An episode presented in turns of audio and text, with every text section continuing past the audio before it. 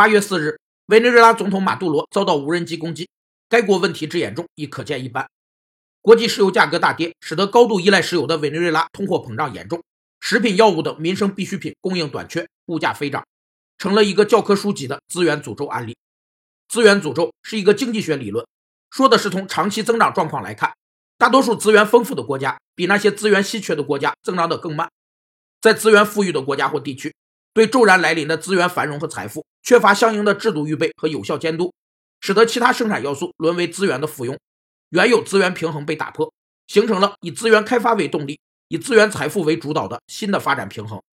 经济增长取决于自然资源和人的行为，但后者更重要。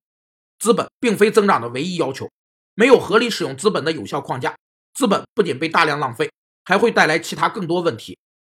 过去四年，委内瑞拉的 GDP 大跌百分之三十五，比美国大萧条时期还要恐怖。